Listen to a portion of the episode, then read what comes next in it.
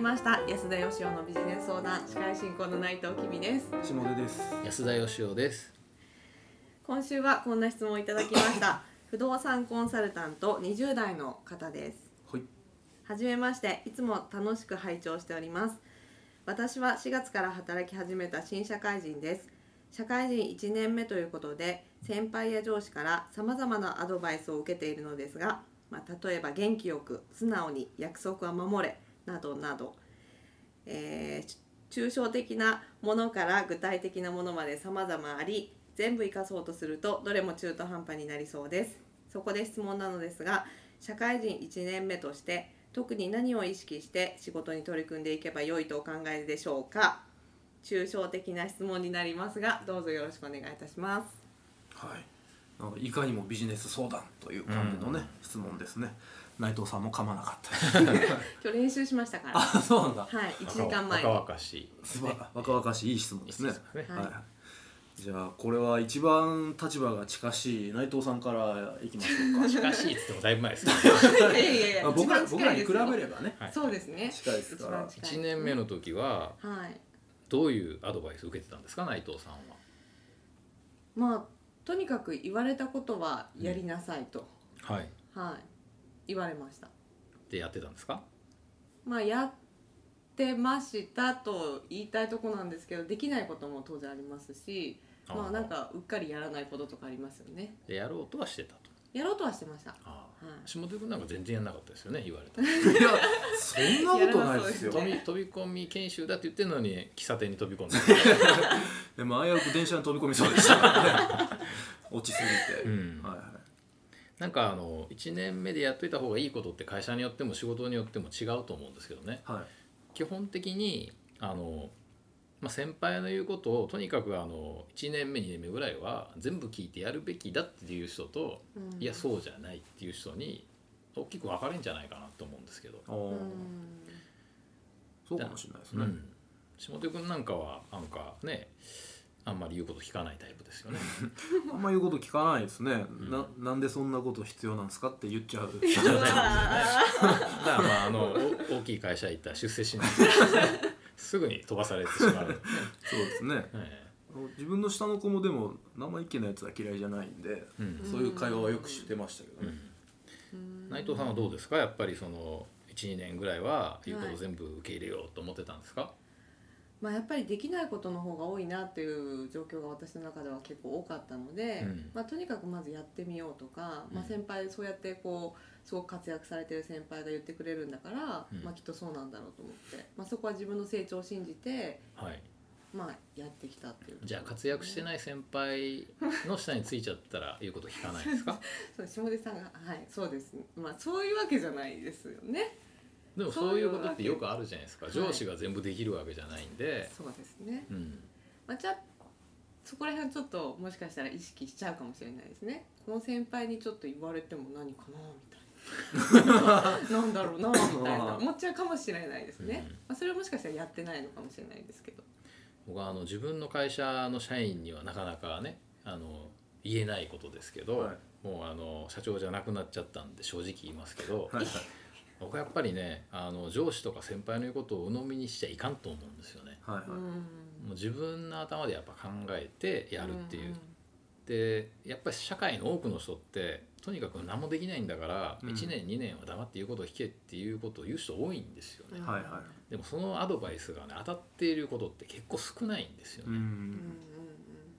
で少なくともその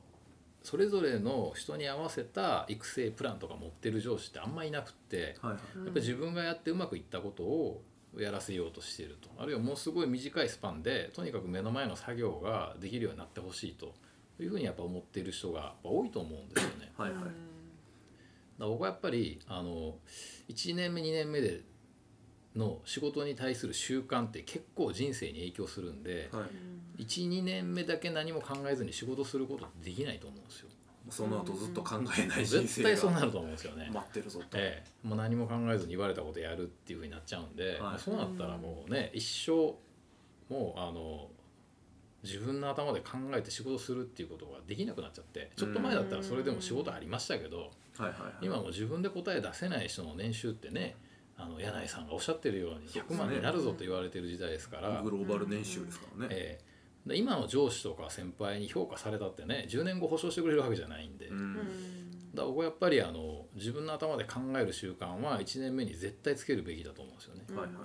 いでそのためにはじゃあ何がいるかっていうと1年目ってやっぱりあの何もできないんで、うんまず目の前の自分の仕事をやろうとするじゃないですか。はい。でそこはやっぱね変えた方がいいと思うんですよ。まずやっぱ会社全体を俯瞰的に見るとほうほうできれば業界全体を見るとその中で自分の会社はどういうポジションにあってうん。どういう商品をどういうやり方で売ろうとしてるんだとはいはい。で過去は何やってたんだと未来はどっちに向かってんだとその中で俺がやってる部署は何なんだうとんいうことはやっぱまずちゃんと俯瞰的に全体を捉えないといけないと思うんですよ。なるほど。でないと考えれないですもん。うん。でもそれ難しくないですか1年目で全体を俯瞰してみるのっいてや。難しいと思いますよ。相当難しいですよね、うんそれこそ目の前の仕事もわからないできない中ではい。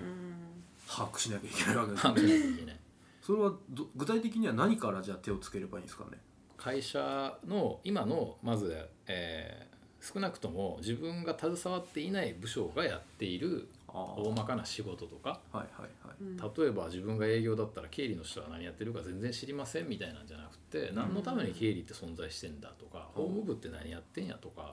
あとはやっぱその会社と業界の歴史をちゃんとうんあの別に年表を覚えるみたいに覚える必要はないですよ。はいどういう流れで今のビジネスになってんのっていうことが分かんないとはいはいはい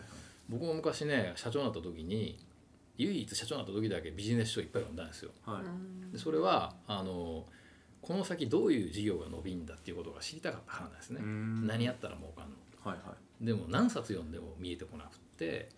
で結果的に僕が気づいたのはこんなん誰にも見えないんだと思ってで勉強したのが歴史なんですよ。いへーつまり今までの流れてきた流れがあるとしたらあということは次はおそらくこっち行くんだろうなっていうのが予測できるってうんうんいう、ででも過去の流れを知らないと予測できないですよねうんなるほど、もちゃんとこう線で捉えておかないとってことですねそうなんですよね多分本当は歴史の勉強ってそうやってあの何年に起こったかじゃなくてどういうことがどういう順番で起こったのかっていう、はいでどういうことが繰り返されてどういうことが繰り返されないのかっていうことを本当は勉強しないといけないですよね。温故知新的なねはい確かに1年目にしてはなかなか大変ですけど、はいでもあの例えばいきなり資格取りに行くとか、うん英会話習いに行くとかっていうことよりも僕はやっぱ今自分が所属している業界とか会社のはいルなるール、ほど勝ち方のルールそれをやっぱ知ることがねやっぱ一番大事だと思うんですよね。うんうんうんそのためにはその流れ歴史みたいなのを学ぶ学ぶと、うんうんで自分の置かれているポジションはい自分は全体っていう機械の中のどういう歯車を求められてんだと、うんうんうんこれが分かってないと永久にその歯車なんですよね。ああなるほどなるほどつまり出世する人っていうのはどうやったら会社の中で役に立つかつまり出世していくかっていうことをちゃんと考えてる人だと思うんですよ、うんうんうん昔出世の会でやりましたけどそうですねでねあの1年目には難しいだろうって言いますけど、はいそれはね本当に考えてる人は1年目から考えてるんですよあー本当に会社のコアになっていくような人はいはいはい考えない人は10年目になっても20年目になっても考えないんですよ、まあそうですねはうんどっちにしろ難しいですもんねい、難しいですどっちにしろ難しいですよ、はでもねあの他のこと勉強する暇があったら、うん自分の会社いうんうん自分の業界、うん自分のお客さん自分の会社にいる他の人たちそれを勉強すべきだと僕は思いますけどねうんなるほどねどうですか内藤さん今の話を受けて今考えてますかえ今考えてるかそうそうそう今ねうんうんはいまあ1年目の頃にしても今でもいいんだけどは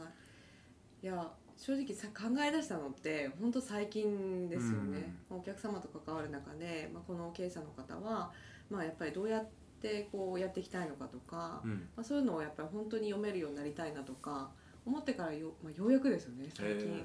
やっぱそれ考えるようになってから自分成長したなって思う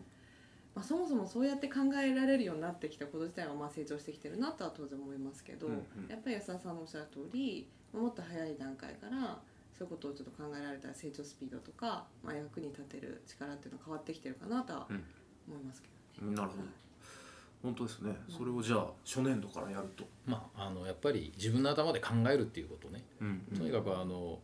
全く先輩の言うことを聞かないと仕事にならないかもしれな いですけどとにかくあの鵜呑みにしないと、はい、うん何の疑いも持たずにその言われたことに取り掛かるっていうことはうんやめた方がいいと僕は思いなまるす、ほどねう、